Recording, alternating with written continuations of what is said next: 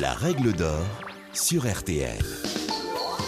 Bonjour, c'est Julien Courbet. Retrouvez désormais chaque semaine l'inimitable règle d'or en podcast avec les avocats, les mêmes qui interviennent chaque jour dans Ça peut vous arriver sur RTL et M6. Que faire? Que dit la loi? Quel recours? Nos ténors du barreau répondent ici aux questions que vous vous posez. Mon chantier est terminé depuis quelque temps, mais mon mur se lézarde déjà ici et là. Ce que je vois ne laisse que de place au doute. Il y a visiblement eu des malfaçons pendant les travaux. Et alors, que faire? Maître Anne Cadoré revient pour vous sur les réflexes à avoir. Alors, plusieurs garanties sont en jeu. Vous avez la garantie de parfait achèvement qui couvre l'ensemble des malfaçons, la garantie biennale qui couvre certains éléments de l'équipement, la garantie décennale qui ne couvre que les travaux de construction et la garantie contractuelle qui couvre les défauts non couverts par les garanties légales que je viens de mentionner et qui permet de mettre en œuvre la responsabilité de l'entrepreneur. On va parler ici de la garantie de parfait achèvement, celle qui est définie par l'article 1792-6 alinéa 2 du Code civil. La garantie de parfait achèvement, elle court durant la première année après la date de réception du chantier. Cette date de réception, est fondamentale et elle doit être formalisée par le maître de l'ouvrage et l'entrepreneur dans ce qu'on appelle un procès verbal de réception, qui est signé à la fin du chantier par les deux parties. Donc si vous constatez des défauts dans la première année qui suit la fin de votre chantier, l'entrepreneur défaillant doit y répondre en procédant aux réparations.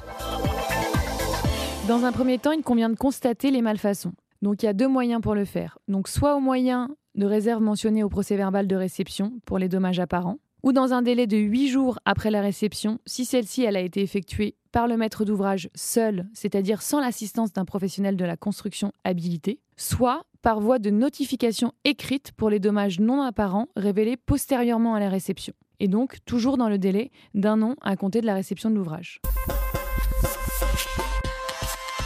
Les travaux couverts par cette garantie sont nombreux et de toute importance, puisque le réalisateur doit réparer les dommages ne permettant pas à l'ouvrage d'être conforme à ce qui était prévu au contrat.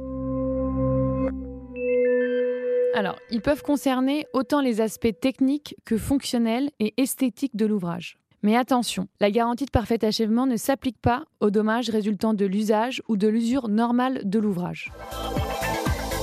Donc le dommage doit avoir été constaté durant la période d'un an et par écrit, mais la réparation pourra intervenir après la fin du délai d'un an. Alors il faut bien comprendre ce délai de prescription. C'est le dommage qui doit avoir été constaté durant la période d'un an et par écrit. Mais la réparation, en revanche, elle peut intervenir après la fin du délai d'un an. Ensuite, la procédure à respecter en cas de malfaçon, le propriétaire du logement concerné doit suivre un certain nombre de démarches.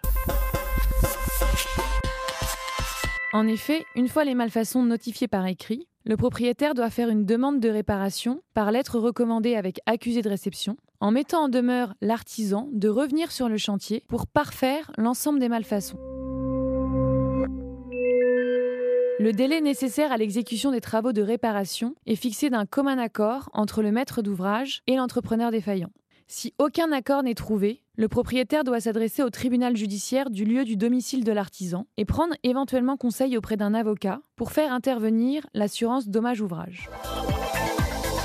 La garantie de parfait achèvement doit être mise en œuvre judiciairement dans son délai d'exercice qui est d'un an à compter de la réception des travaux. C'est-à-dire si vous avez mis en demeure votre artisan de revenir sur le chantier pour réparer les malfaçons et qu'aucun accord n'a été trouvé avec lui. Vous devez assigner en justice dans le délai d'un an à compter de la réception des travaux, votre entrepreneur défaillant. À défaut, la garantie de parfait achèvement ne pourra être mise en cause.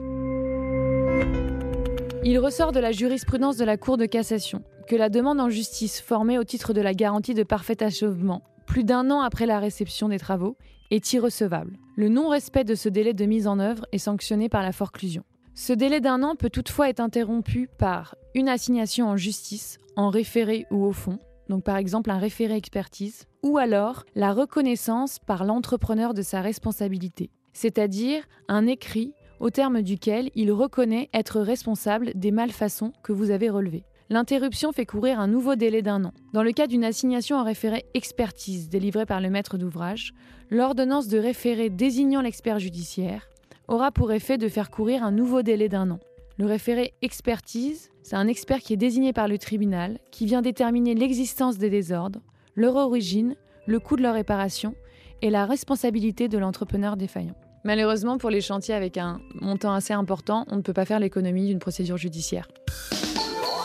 Vous venez d'écouter le podcast des règles d'or de l'émission Ça peut vous arriver. Retrouvez tous les épisodes de ce podcast sur l'application RTL, sur rtl.fr et sur vos plateformes favorites.